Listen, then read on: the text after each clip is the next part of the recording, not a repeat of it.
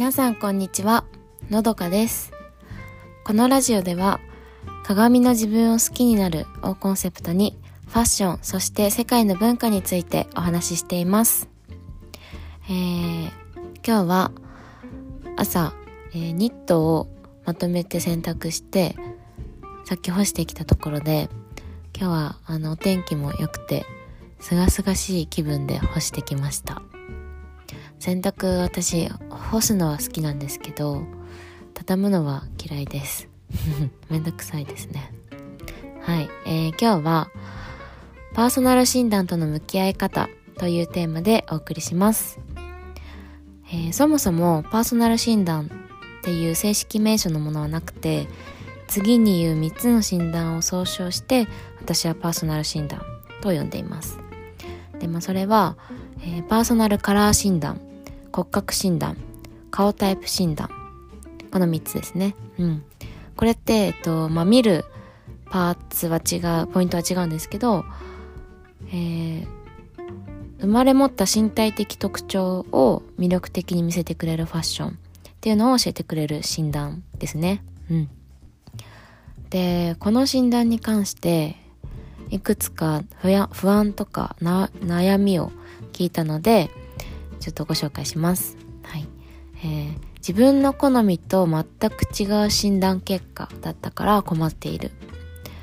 あとは、勝手に診断されて、その結果に振り回されてしまうのが怖い。っていうね。うん。これっておしゃれを楽しみたいからこその悩みですよね。もうわかります、この気持ち。あの、プロに言われたら、それが絶対なんじゃないかってやっぱ思っちゃいますよね。うんうん。もちろん中には、あの、好みとかも考慮してアドバイスをしてくれる方もいるみたいなんですけど、まあ万が一ね、そうではなかった場合、えー、どうすればいいのかっていう私の考えを今日はシェアしたいと思います。はい。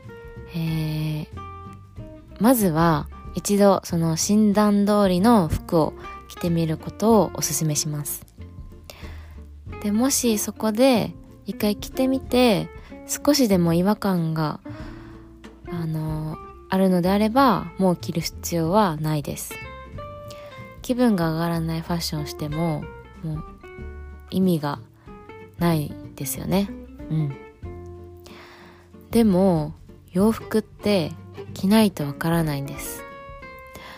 似合うと思ってたり、まあ、可愛いって思ったものをいざね実際着てみたら想像と違ったってことが本当にあるんです。でも似合わないと思ってたけど着てみたら意外としっくりくる。あこれもいいかもって思うことも本当にあるんですよね。これがファッションの面白いところだなって私は思うんですけど。うん。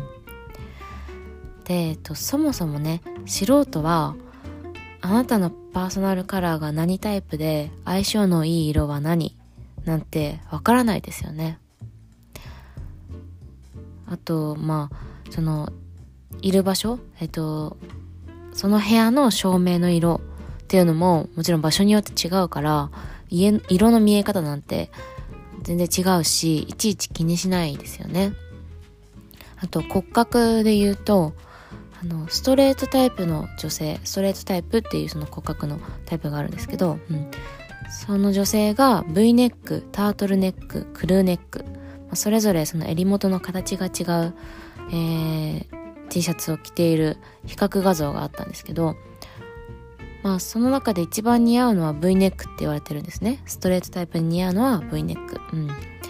だけど私はそれ見た時に似合うかどうかって全然あのなんだろうな、うん、似合うとも似合わないとも思わなかったし、まあ、そもそも何とも思わなかったんですよ。それぞれあこういうものっていうぐらいで終わったんですね。うん。そうだからあなたが気にするほど周りは気にしていないしわからないんだよっていうことを伝えたいです、うん、だから今持っている洋服を全部変えなきゃいけないんじゃないかってもうそんな必要は全然ないですうんパーソナルカラー、あ、パーソナル診断はもう一つの参考でしかないから、自分が納得してから取り入れればいいんです。違和感を持ってまでその服を着なきゃいけないっていうそんな必要はないです。もういいとこ取りでいいと思います。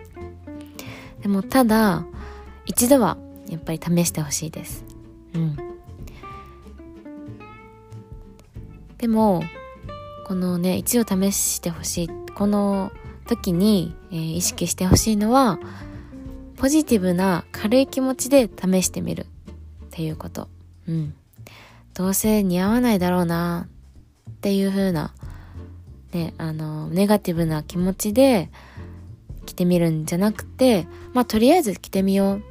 そこでしっくりこなかったら、もういいか、ぐらいのね、こんな軽い気持ちでチャレンジしてみるのをおすすめします。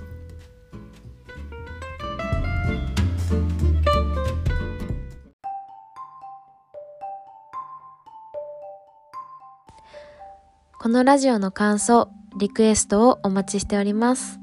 えー、概要欄に LINE のリンクがありますので、そちらからコメントいただけると嬉しいです。